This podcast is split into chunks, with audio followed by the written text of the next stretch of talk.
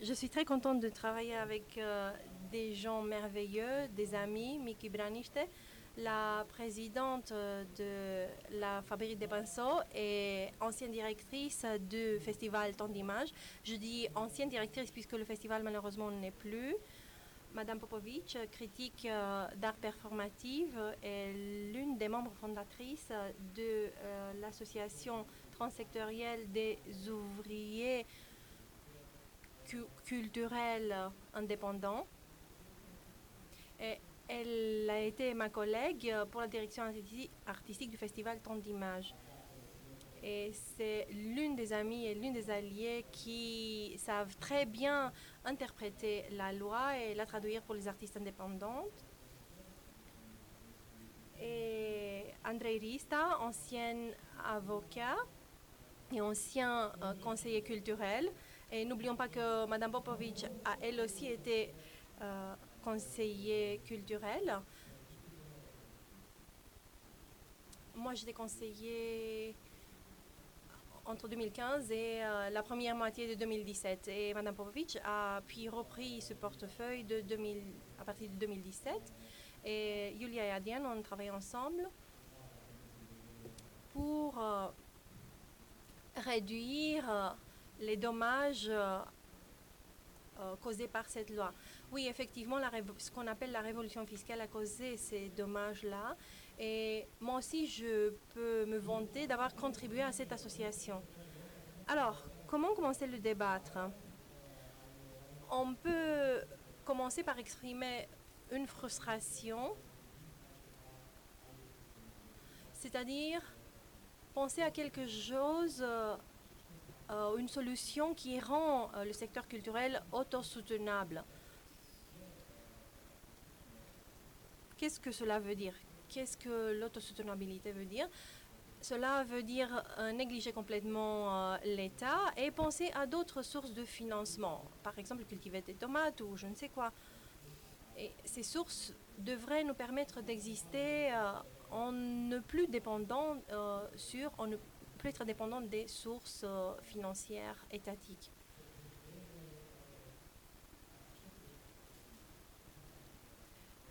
Et il faut éviter ces scénarios post-apocalyptiques. Et il faut penser à des modèles de résistance après avoir euh, éliminé l'état de l'équation. Il faut penser à des démarches qui soient des réelles ressources pour la subvention de la cul- culture. Pour commencer la discussion, euh, cette discussion, je vous rappelle, a commencé ce matin. Et pour la deuxième partie de cette discussion, je vous propose une terminologie.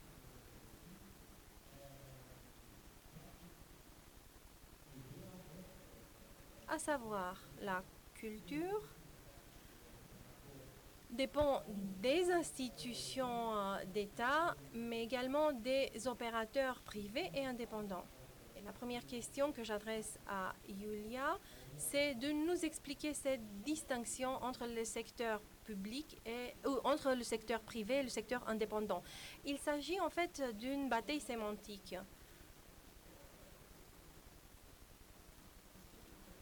Du point de vue historique, euh, après les années 90, les premières initiatives non publiques, c'était des initiatives de fondations de théâtre qui s'appelaient euh, des fondations théâtrales privées, parce qu'ils voulaient rétablir ce lien historique avec les anciens théâtres fondés entre les deux guerres. Entre parenthèses, il faut savoir que ces entreprises privées, ces, compagnies théâtrales privées bénéficiaient d'une des subventions publiques sous une forme ou l'autre. Mais ces euh, compagnies théâtrales nouvellement fondées, euh, finalement, ont euh, connu la faillite. Et les premières, premières initiatives théâtrales autour des années 2000 se sont appelées des compagnies théâtrales indépendantes. Qu'est-ce que cela veut dire?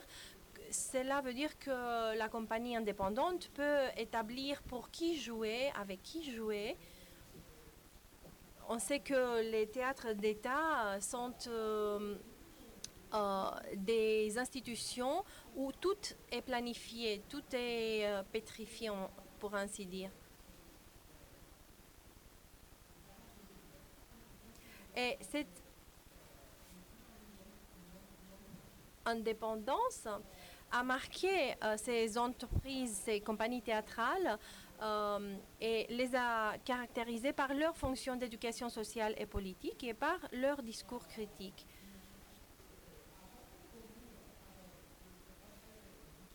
Cette formule est une formule rigide, disons-le, parce que les artistes qui travaillent dans ce secteur sont très attachés à ces, aspects que je, viens d'évoquer. Alors, comment définir ce secteur où, jouer, euh, jouent ces acteurs-là? Secteur euh, privé, secteur commercial? Non, le commercial n'est pas très bien vu en tant que terme. Donc, ce type de théâtre pourrait s'intéresser au grand public et pourrait ne pas développer euh, un aspect critique ou avoir une composante euh, éducationnelle. Et on a beaucoup de cas, beaucoup d'exemples euh, de ce point de vue euh, dans le paysage théâtral euh, roumain. Il y a beaucoup de compagnies théâtrales qui ne sont pas soutenables du point de vue commercial, du point de vue de profit. Mais il s'agit également d'une autoperception, il s'agit également de l'aspect esthétique. Comme je disais initialement dans ma définition, ces théâtres ont connu un grand succès. Ces théâtres ont connu euh, une euh, belle réputation.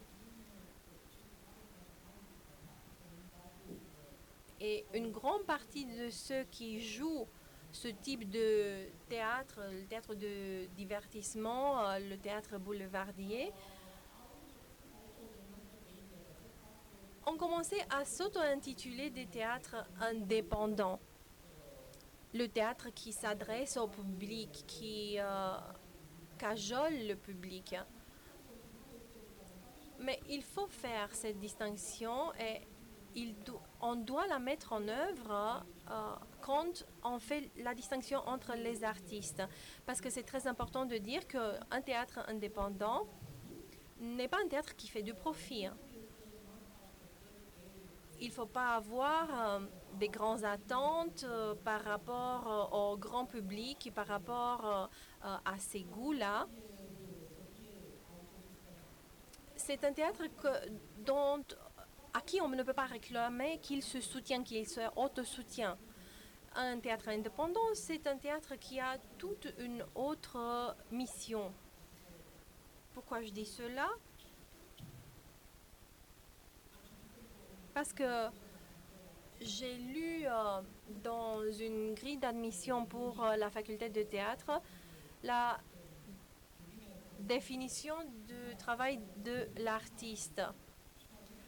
Il s'agit d'une grille purement économique.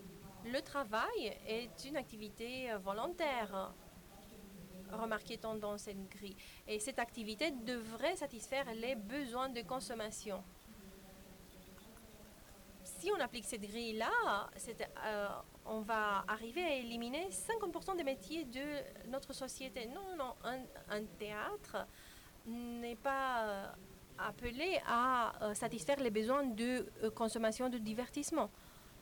Alors, les théâtres qui ne sont pas publics sont des théâtres privés.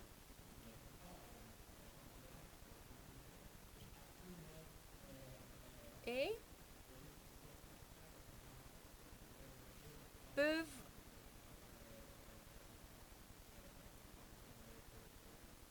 euh, assumer cette existence en, dehors des projets culturels.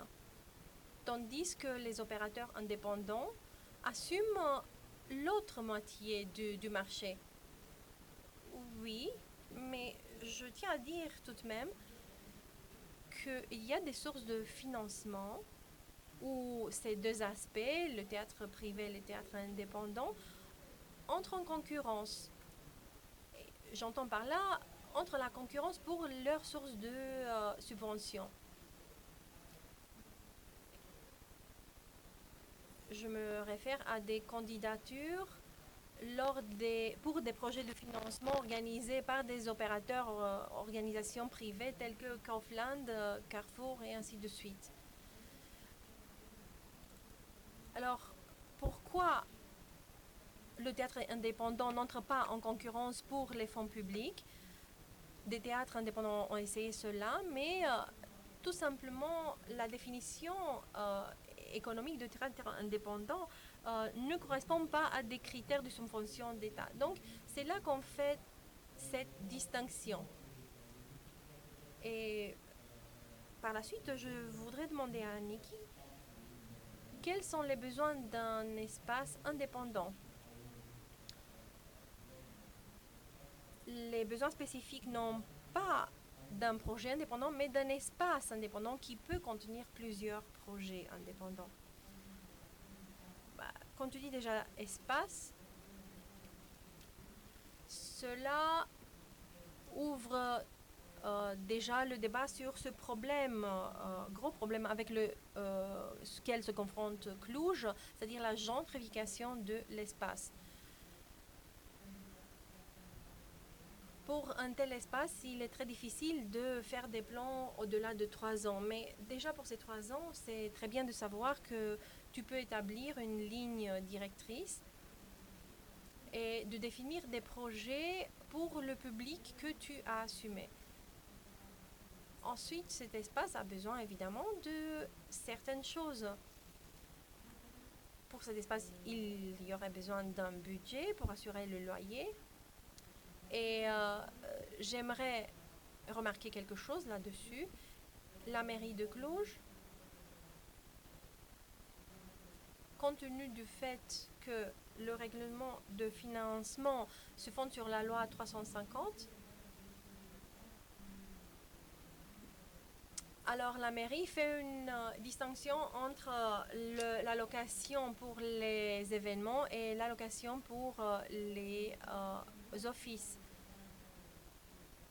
Et récemment, on ne peut louer que pour les espaces où on organise des événements. Cela veut dire que ton bureau, effectivement, est transformé dans un espace public dédié aux événements. Le budget assure euh, le déroulement des projets, les salaires de l'équipe qui est derrière euh, ces événements, cette équipe qui euh, souvent est invisible. J'ai parlé d'équipe et par l'équipe j'entends les ressources humaines. On a besoin d'une vision pour cette équipe. Euh, l'équipe a besoin de savoir comment mettre en pratique la vision. On a besoin d'un contexte plus prévisible, ce qui manque totalement en ce moment en Roumanie. Peut-être je suis je suis désenchantée, mais j'ai tout de même accepté de venir et euh, contribuer à ce débat.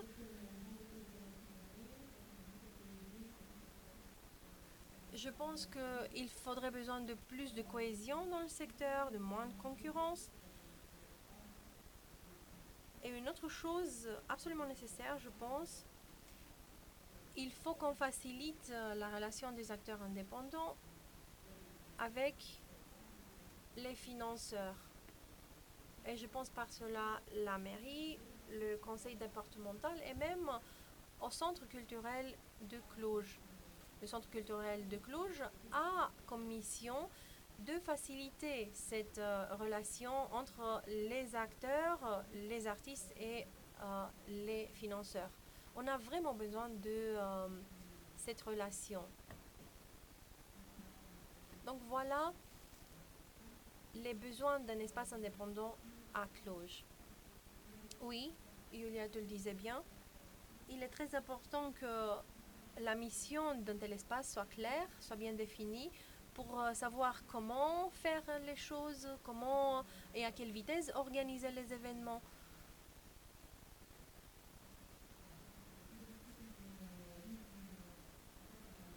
On vit dans un rythme hallucinant. Tu pose la candidature des projets pour et projets et projets et projets pour assurer la opération continue de l'espace. Et parmi tous ces projets qui doivent assurer l'activité continue de l'espace,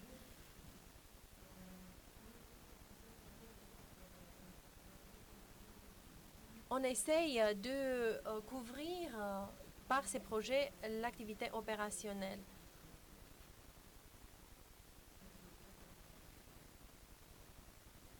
Et effectivement, lors, de ces projets, de leur candidature, on se rend compte qu'il faut d'autres ressources pour devenir soutenable. Et effectivement, le principal financeur devrait être, à mon avis, l'État et non pas un opérateur économique. Merci, Mickey. Si on est arrivé à ce point, je voudrais poser une question à Adrien pour faire une courte radiographie sur les mécanismes économiques de fonctionnement d'une institution culturelle euh, étatique, euh, aussi euh, d'un opérateur privé et d'un opérateur indépendant.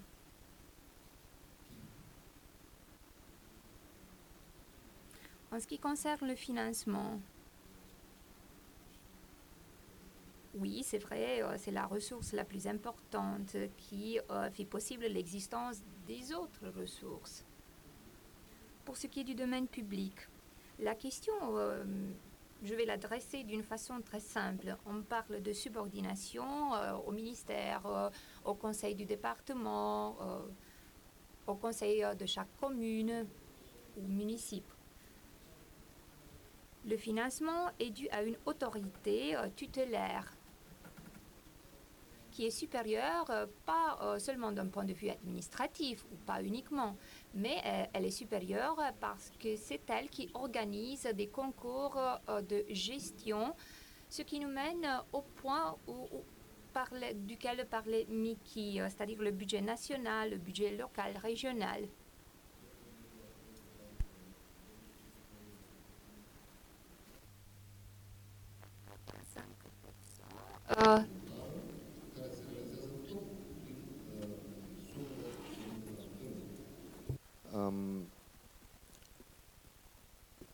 Din punctul ăsta de vedere 85% des financements sont des subventions. Donc on ne peut pas vraiment parler euh, d'indépendance. Même les revenus propres ont une base, euh, comme par exemple l'utilisation euh, des espaces publics pour pouvoir faire un profit. Pour ce qui est du secteur indépendant, on parle d'une mixité assez bizarre et assez chaotique.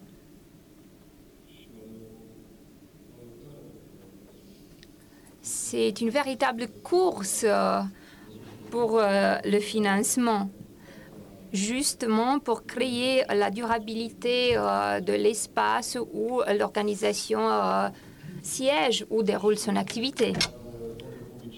On peut parler de fonds publics tels qu'ils sont euh, insérés dans l'ordonnance 501, mais le contexte est bizarre.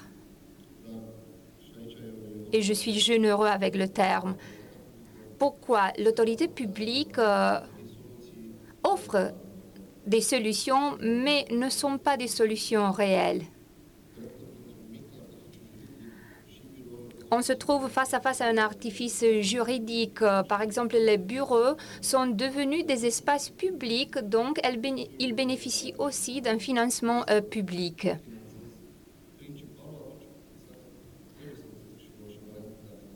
C'est ça la déviation qu'on a fait euh, face à cette euh, loi. Donc des espaces qui ne sont pas vraiment des espaces publics arrivent à en être employés ainsi.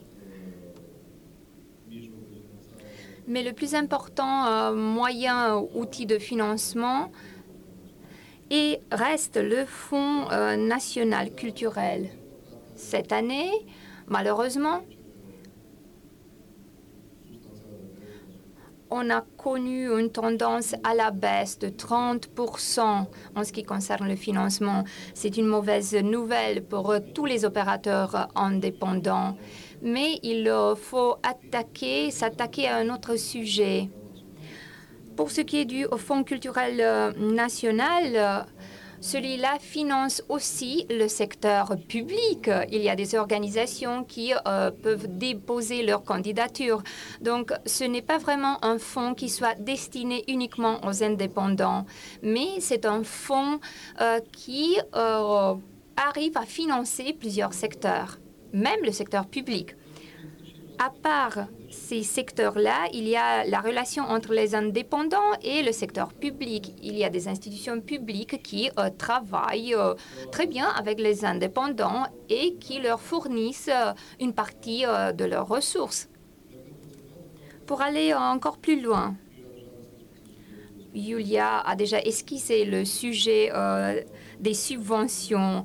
C'est un véritable marché, le marché des subventions comme le marché de la publicité, mais ne constitue pas euh, une source unique de financement. Nous voilà arrivés à un carrefour, le carrefour des subventions le carrefour euh, des, opérateurs indépendants, privés, publics qui euh, luttent sur les deux marchés de financement lutte pour euh, attirer des fonds qui viennent des deux sources. Une société commerciale ne peut pas recevoir euh, du financement, mais il y a des sociétés euh, qui arrivent à créer des ONG pour attirer des fonds d'un tel ou tel secteur. Donc voilà euh, qu'on arrive à un binôme entre la société commerciale et euh, l'ONG et c'est de la lutte pour attirer le plus de financement. Le marché de la publicité euh, est aussi pertinent et assez utilisé. Le marché de la publicité se concentre non pas sur les produits, mais surtout sur les mécanismes corporatistes. Mécanisme utilisé beaucoup dans le milieu culturel. D'autres sources de financement, je pourrais en citer par exemple les financements pour les maisons d'édition ou pour les euh, revues littéraires. Mais on parle des sources de niche, de sources particulières euh, avec euh, des activités spécifiques. Pour ce qui est des revues littéraires, il y a aussi une autre délimitation. Il y a les revues des créateurs et aussi les revues indépendantes. Elle reste indépendante du point de vue de l'interférence de l'État pour ce qui est du contenu de ces revues. Au moins d'un point de vue formel, il y a au moins une filière ou euh, une ligne de financement pour euh, chaque secteur. Pour ce qui est du financement des aspects euh, présents dans le texte constitutionnel qui parle d'un accès gratuit et un accès un accès libre à l'héritage culturel, moi je dirais euh, que oui, c'est vrai, au moins d'un point de vue euh, formel, on a réussi à établir, euh, à dresser la direction du financement, mais uniquement d'un point de vue formel. Qu'est-ce qui se passe? Qu'est-ce qui se passe en réalité? Est-ce que cela fonctionne ou pas? Est-ce qu'on a des solutions véritables ou pas pour répondre aux besoins du secteur culturel? Voilà des questions euh, pour lesquelles euh, je n'ai pas encore une réponse. Mais je le sais bien, on a besoin d'une interaction entre les secteurs. Yulia, qu'est-ce que euh, tu voulais dire? Moi, je voudrais ajouter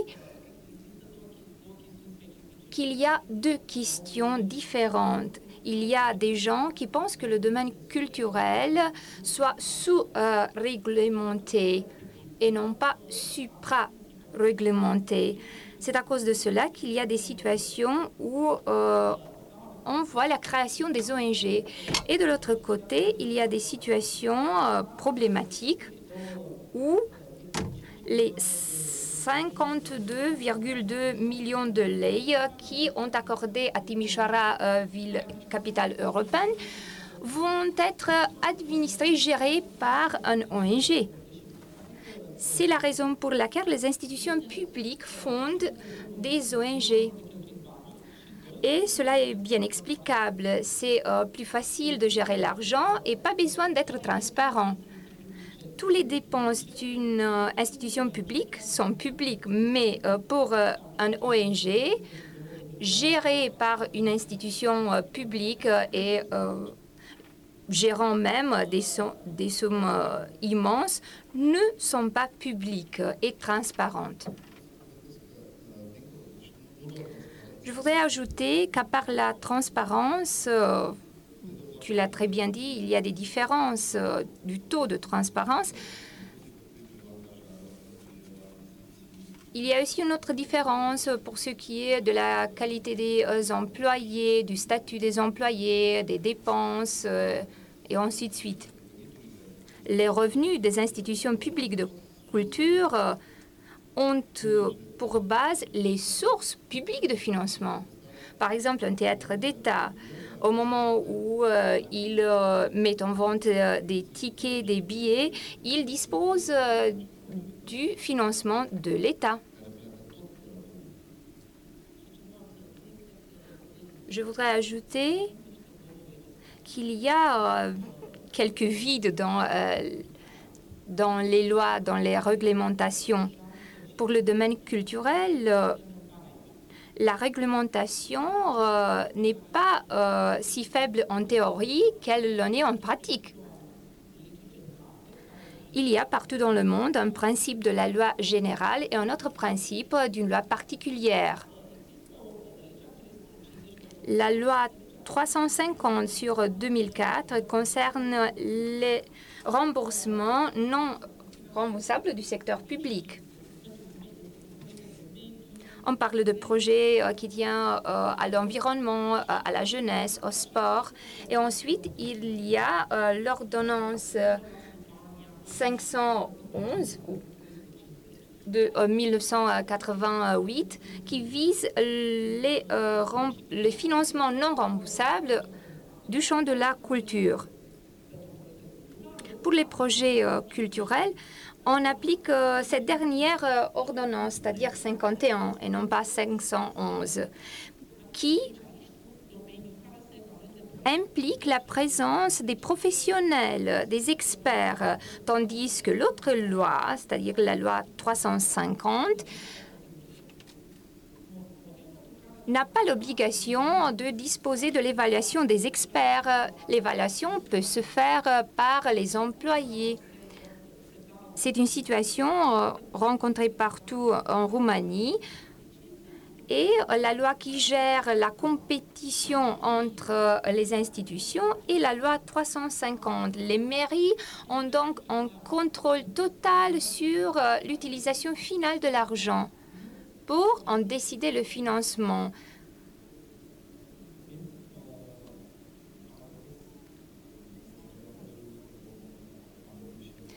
J'ai fait une autre promesse euh, lors de notre ouverture, c'est-à-dire de euh, faire le haut pont avec euh, ce qu'on a parlé ce matin. Donc, on va revenir au statut des indépendants et à leur rôle dans le but de l'intérêt public. Est-ce que l'opérateur indépendant a un rôle public?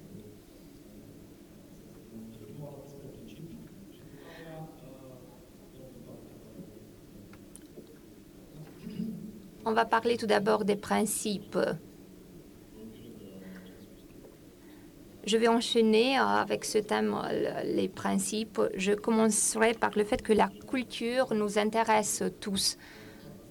On a un droit garanti par la Constitution. Le mot garantie ne m'appartient pas. C'est un mot introduit dans la Constitution. On a tous le droit à accéder à la culture. La Constitution euh, pose aussi euh, des obligations pour l'État, c'est-à-dire de financer, de normer le domaine culturel. Ce matin, on parlait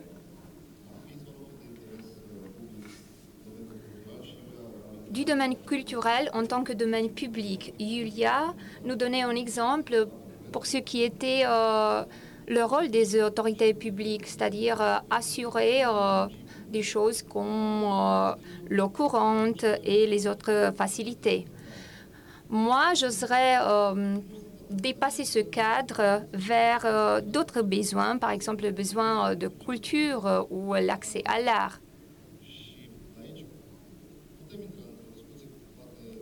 On peut dresser un autre débat, un débat interminable, basé sur ce que l'histoire nous a appris, c'est-à-dire la nécessité de ces services-là. À mon avis, et euh, il y en a d'autres qui partagent mon avis, euh, mon avis personnel et mon avis en tant que personne juridique. La culture est définie par la Constitution et par les lois à côté de l'éducation, dans la logique constitutionnelle, les deux s'enchaînent, s'entrecroisent. Donc la culture est une question publique qui devrait nous intéresser tous. Et dans ce contexte-là, on devrait avoir aussi euh, les, outils pour transformer ce droit qui euh, est très abstrait en pratique. La Constitution et les lois... Euh, sont toutes des abstractions qu'on doit mener à un fait très concret. C'est un intérêt euh, très public et je pourrais euh, en citer beaucoup d'exemples. L'État, les agents euh, nationaux et internationaux ont tous euh, ce but d'attirer des ressources. Je pense aux composantes soft power et à la démocratie culturelle. Nous voilà aujourd'hui euh, au cadre d'un événement, dans le cadre d'un événement de la saison euh, France-Roumanie. On se trouve aujourd'hui même ici dans un cadre très pratique qui traduit un intérêt abstrait. C'est très difficile à imaginer euh, un acteur privé qui fasse des ponts de diplomatie culturelle. Je voudrais maintenant donner la parole à Yulia. à part l'intérêt public, même si on décide de euh, le laisser de côté complètement. Alors, le secteur privé peut-il euh, marcher, travailler sur euh, le marché indépendant? Si on parle d'efficacité, est-ce qu'une pièce de théâtre peut être comparée à la création d'une vis? Ça dépend beaucoup du domaine culturel. Le film et la musique, par exemple,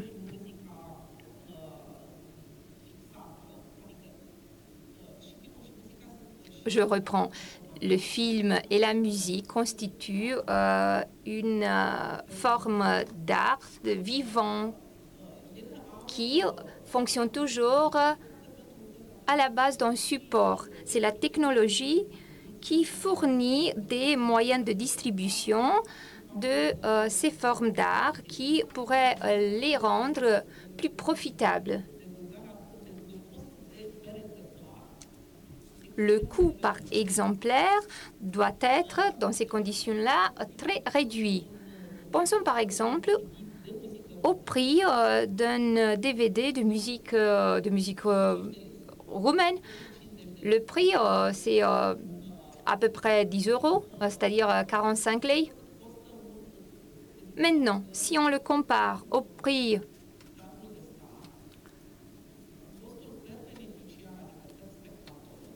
au prix pratiqué dans le cadre d'un euh, théâtre d'État. Par exemplaire, c'est-à-dire par participant, le prix, le montant est arrivé à 200 lei. 200 lei est jugé ce montant par représentation théâtrale.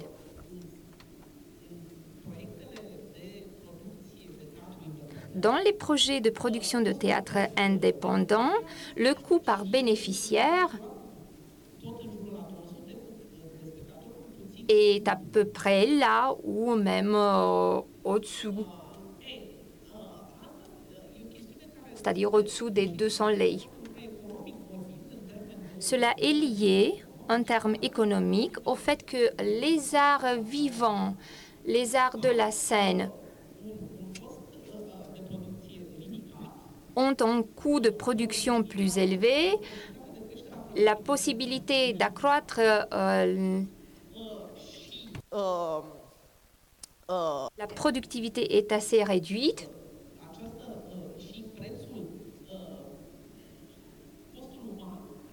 Et le coût humain, pour euh, ainsi dire, n'est pas lié à la productivité. Je vais reprendre euh, l'histoire de ce matin, c'est-à-dire l'histoire des comptables et de Molière.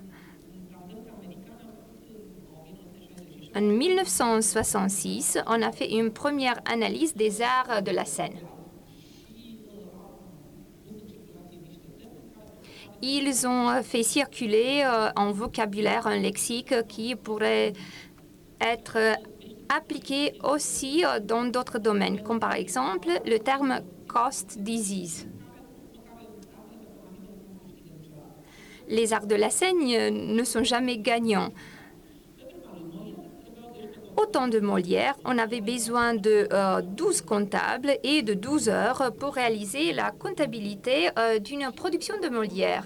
Et on avait besoin de 3 heures et de 10 acteurs pour euh, faire jouer une pièce de Molière. En 1966, pour la même opération, la comptabilité était la suivante, c'est-à-dire un comptable et une heure uniquement. Mais le spectacle impliquait toujours les 10 acteurs et les 3 heures. c'est un principe qui fonctionne aussi dans d'autres domaines qui porte sur la communication vue dans le temps. Je parle maintenant de la kinétothérapie. On ne peut pas euh, réellement faire de la kinétothérapie euh, à distance. On a besoin d'être près de la personne malade et le temps euh, de se redresser pour le malade reste le même, quoi, quand on parle de du 19e siècle ou du 20e. Pour les thérapies qui se déroulent via Skype, on a toujours besoin d'une heure pour euh, bien soigner le malade. Donc nous voilà, on n'a pas réussi à euh, rendre l'éducation plus efficace, quoi qu'on on essaie beaucoup pour qu'un enfant euh, apprenne, par exemple, l'alphabet de pays d'un pays, il a besoin de temps, la même quantité de temps aujourd'hui qu'il y a, par exemple, il y a 50 ans. Pour ce qui est de la musique,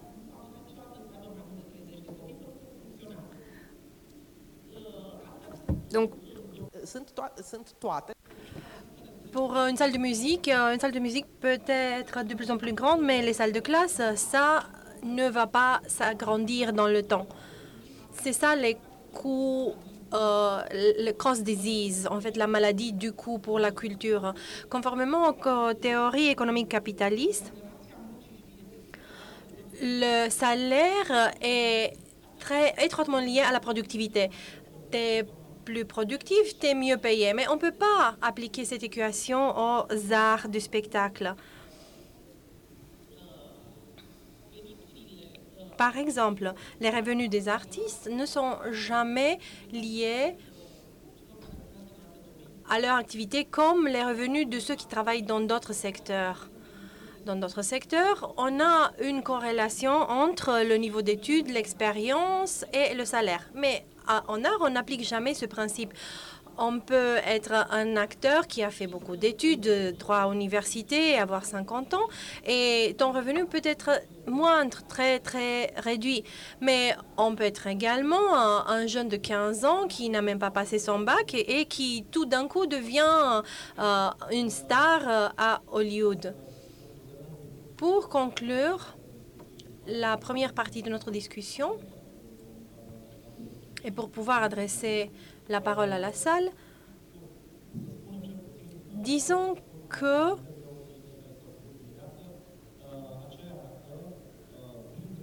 parmi les intérêts publics que dessert également l'opérateur indépendant, c'est le fait qu'il porte, il apporte son art dans les lieux marginalisés, ce que l'institution publique au milieu de la ville ne fait pas. C'est une chose que je voulais vous rappeler, une chose qu'on a également évoquée ce matin. Et ainsi, l'institution publique, qui a une ligne de financement direct, euh, entre en dialogue avec le privé et l'opérateur culturel indépendant. Je ne peux pas dire institution indépendante parce que Julia ne me le permet pas. et euh, cet opérateur indépendant euh, pose sa candidature pour les fonds de financement, un fonds pour lequel euh, d'autres posent leur candidature, un fonds destiné à la créativité. Et donc, l'opérateur indépendant applique pour ces fonds-là à côté de ces institutions publiques qui se disent, eux, elle également créative. Et alors, l'opérateur indépendant n'a aucune chance dans cette compétition. Et je voudrais demander à, à Mickey, comment pourrait-on définir euh, ce New Deal for Culture, euh, ce nouvel accord pour la culture? Quel type de fonds autre que ceux euh, fournis par euh, cette euh, institution de subvention, par ce fonds d'État, pourrait-on imaginer ce fonds d'État, de subvention d'État, ne bénéficie pas d'un registre spécial de financement? On aurait besoin pour cet accord pour la culture d'un fonds dédié au développement institutionnel. c'est-à-dire aux opérateurs qui veulent devenir des institutions. Oui, effectivement, il s'agit euh, d'un fonds complémentaire euh, à part ceux qui sont déjà, un fonds qui garantisse euh, aux institutions qu'ils peuvent, ou aux opérateurs qu'ils peuvent dresser euh, leur plan pour trois ans, qu'ils peuvent couvrir euh, leurs coûts opérationnels. Entre parenthèses, par rapport au loyer, je me rends compte que en 10 ans, on a payé un loyer qui pourrait représenter le prix d'une maison. On aurait pu acheter carrément une euh, maison. Et en payant ce loyer, on a soutenu en fait euh, le propriétaire. Donc, qu'est-ce qu'on a fait? On a aidé le développeur euh, immobilier. Je ne sais pas si on peut changer les lois pour euh, qu'elle prévoit des coûts euh, éligibles, par exemple la possibilité d'acheter l'immeuble pour lequel tu as payé euh, un loyer pendant des années. Oui, un fonds opérationnel serait une étape prochaine. Quelle forme pourrait-il prendre? Je pense qu'il y a beaucoup d'opérateurs opérationnels qui ont prouvé ces, derniers, ces dix dernières années qu'ils peuvent être opérationnels, qu'ils peuvent développer des projets à long terme et qu'ils peuvent arriver à un autre stage de fonctionnement et d'opération. Euh, d'autre côté, il y a d'autres opérateurs qui, eux aussi, euh, sont des nouveaux venus, mais euh, également opérationnels.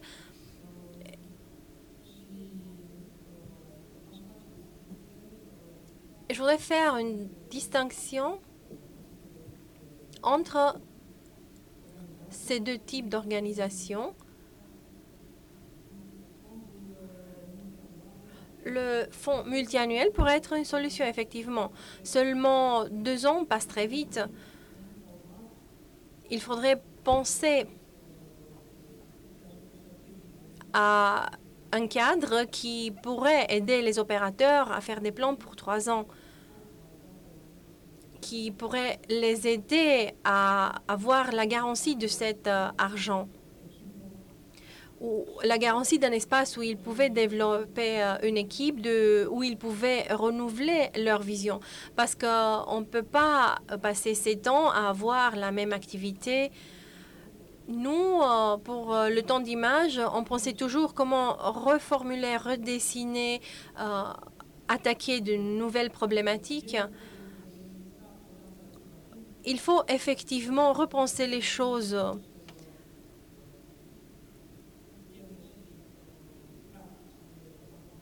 périodiquement. On ne peut pas avoir les mêmes pratiques, les mêmes schémas, les appliquer euh, au même type de projet. Quand on parle d'infrastructure, tout ce que tu as dit est spécifique euh, aux espaces où euh, on peut développer des programmes multiannuels et non pas des projets. En fait, ce programme comprend une euh, pluralité de projets. Moi, je pensais effectivement à un tel programme qui incorpore plusieurs projets à euh, terme moyen. J'ai essayé de souligner auparavant, je ne sais pas si j'ai réussi, à discuter de l'accès à la culture et de dire que euh, la grande institution culturelle euh, privilégiée située au milieu de la ville devrait exister également en milieu rural. Ces institutions-là manquent euh, effectivement à la campagne. Pour le gouvernement, ce type d'institution n'existe vraiment pas. Si on pense aux euh, zones marginales des villes, on constate également ce manque de culture. On constate euh, également les failles de la législation et du gouvernement de traduire ce droit de citoyen pour la culture dans le plan concret.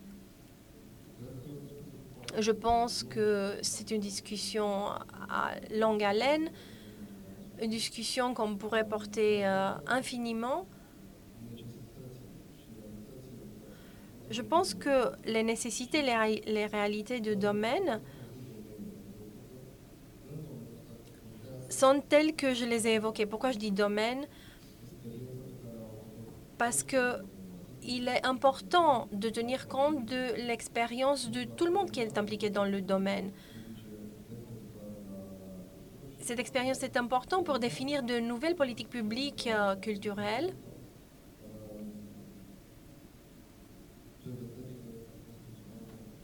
Et euh, cette, euh, ces politiques culturelles devraient traduire les droits de citoyens pour la culture. Disons que à présent, le droit du citoyen à la culture est limité, même transgressé. Effectivement, cette, cette politique publique culturelle existe, mais qu'est-ce qu'on fait de tout cela? Comment sont-elles mises en œuvre? Qu'est-ce que tu euh, nous recommandes en tant qu'avocat? Je ne sais pas si je peux vous donner un conseil en tant qu'avocat. Mais tant que la politique publique euh, n'a un caractère obligatoire, elle ne deviendra jamais loi. Bien sûr, on parle de financement, de fonds, de ressources. Comme je disais tout à l'heure, les ressources, de mon point de vue, doivent être publiques, tout simplement. Et cela parce que le domaine culturel est un domaine d'intérêt public et parce qu'on parle là des euh, droits citoyens. C'est peut-être quelque chose d'abstrait ce que je dis là, c'est peut-être très euh, prétentieux, mais, non, je veux souligner cela. En fait, il s'agit des droits des citoyens, des droits citoyens. J'aimerais donner encore la parole à Yulia. Mais ce que je veux souligner tout d'abord, c'est que ces, ces pratiques culturelles devraient être publiques et dédiées. Yulia, et Yulia demande Qu'est-ce que je voulais dire devrait dire? Comment euh, cet euh, euh, nouvel accord pour la culture devrait se définir? Bah, pour avoir un tel accord, il faut parler de ceux avec qui tu veux signer cet accord. C'est une idée qui est dans l'air.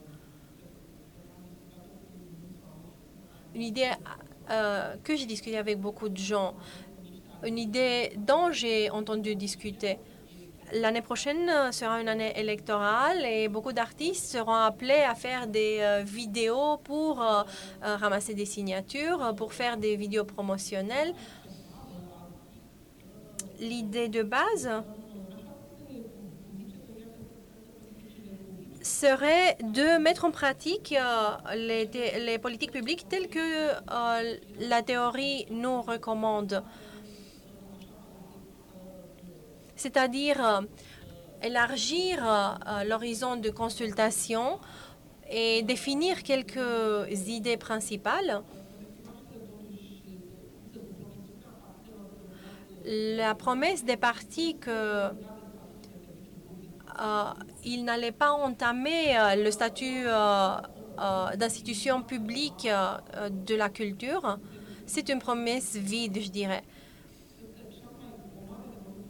Je pense que une grande révolution en Roumanie serait d'avoir déjà un même ministre de la Culture pour une année entière.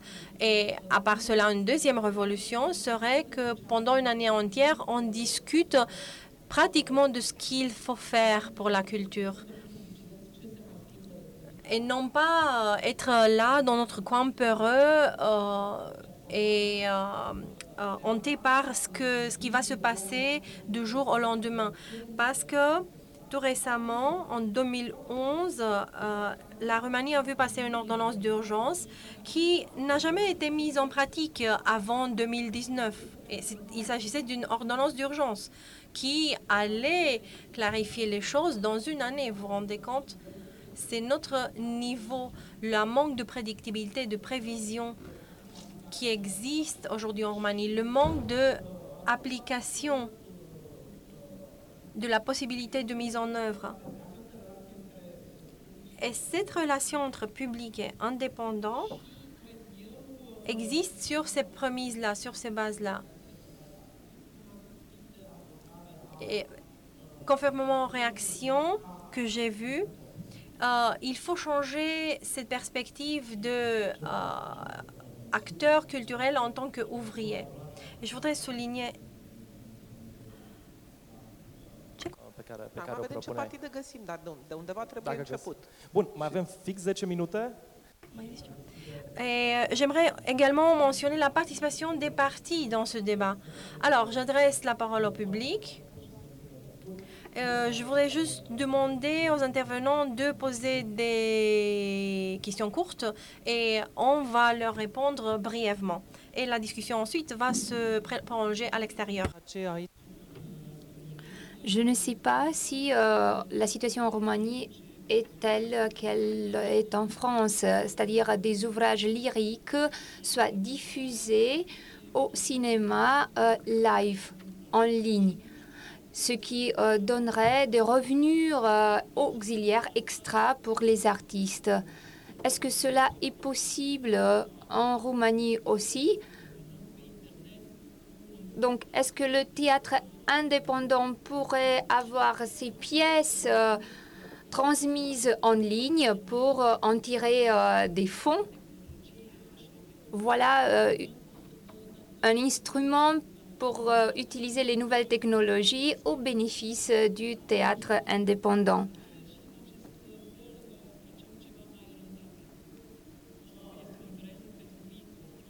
Est-ce que cela pourrait constituer une mode, une tendance pour l'avenir?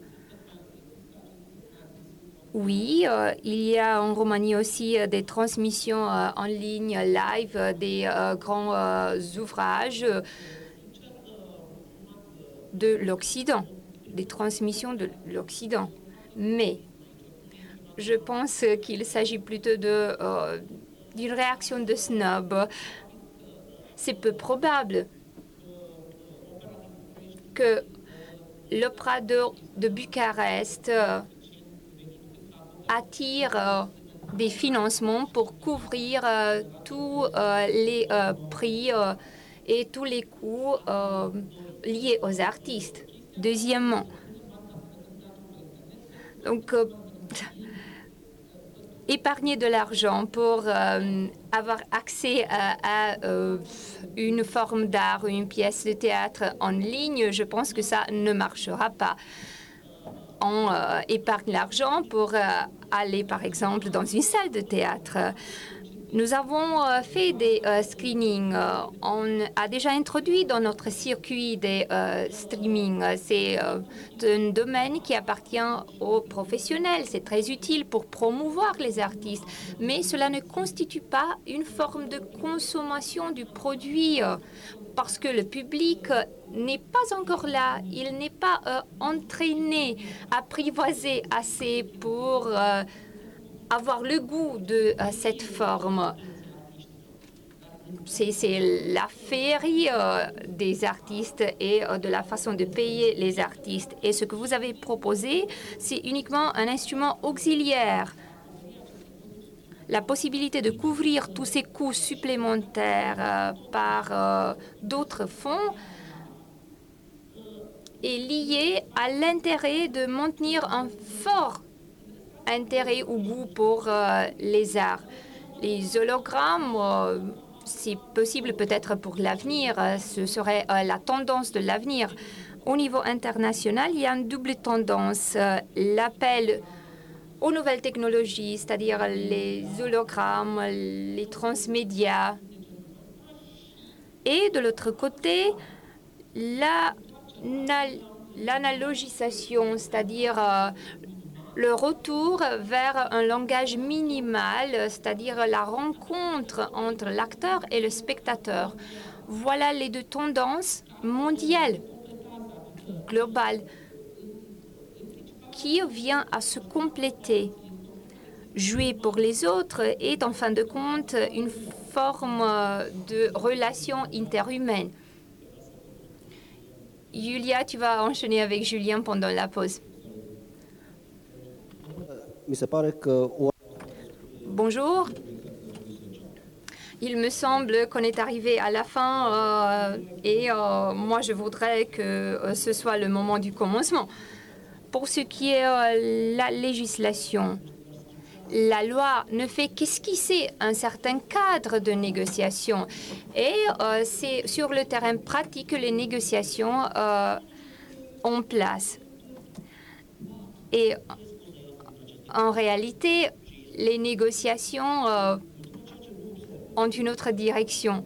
La culture ne se rend pas compte qu'il y a un véritable besoin euh, de culture.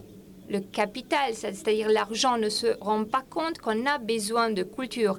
Et parfois, euh, dans la pratique, la culture a une position assez humble. La culture a besoin de euh, reconnaître qu'elle est nécessaire. Elle est nécessaire aussi pour accroître la possibilité de négocier. Et cela se fait par le biais euh, du euh, politique et aussi par le rôle des institutions qui pourraient contribuer à la création de nouveaux contextes et laisser de côté euh, le vocabulaire du profit, de l'entrepreneuriat culturel et ainsi de suite. Si la culture euh, adopte toujours cette position humble, euh, elle va rester indigne. C'est le moment qu'elle, que la reconquête d'une dignité arrive. Est-ce qu'il y a d'autres interventions? Une dernière question peut-être? Une dernière réaction euh, de la part des intervenants? Sinon,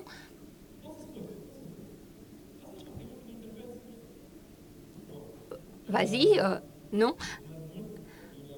Un gros merci, euh, Julia Popovic, Adrian Rista et Miki Branichte. Je suis Laurent Maxime. J'avais oublié de le mentionner. On prend une petite pause et ensuite on continue.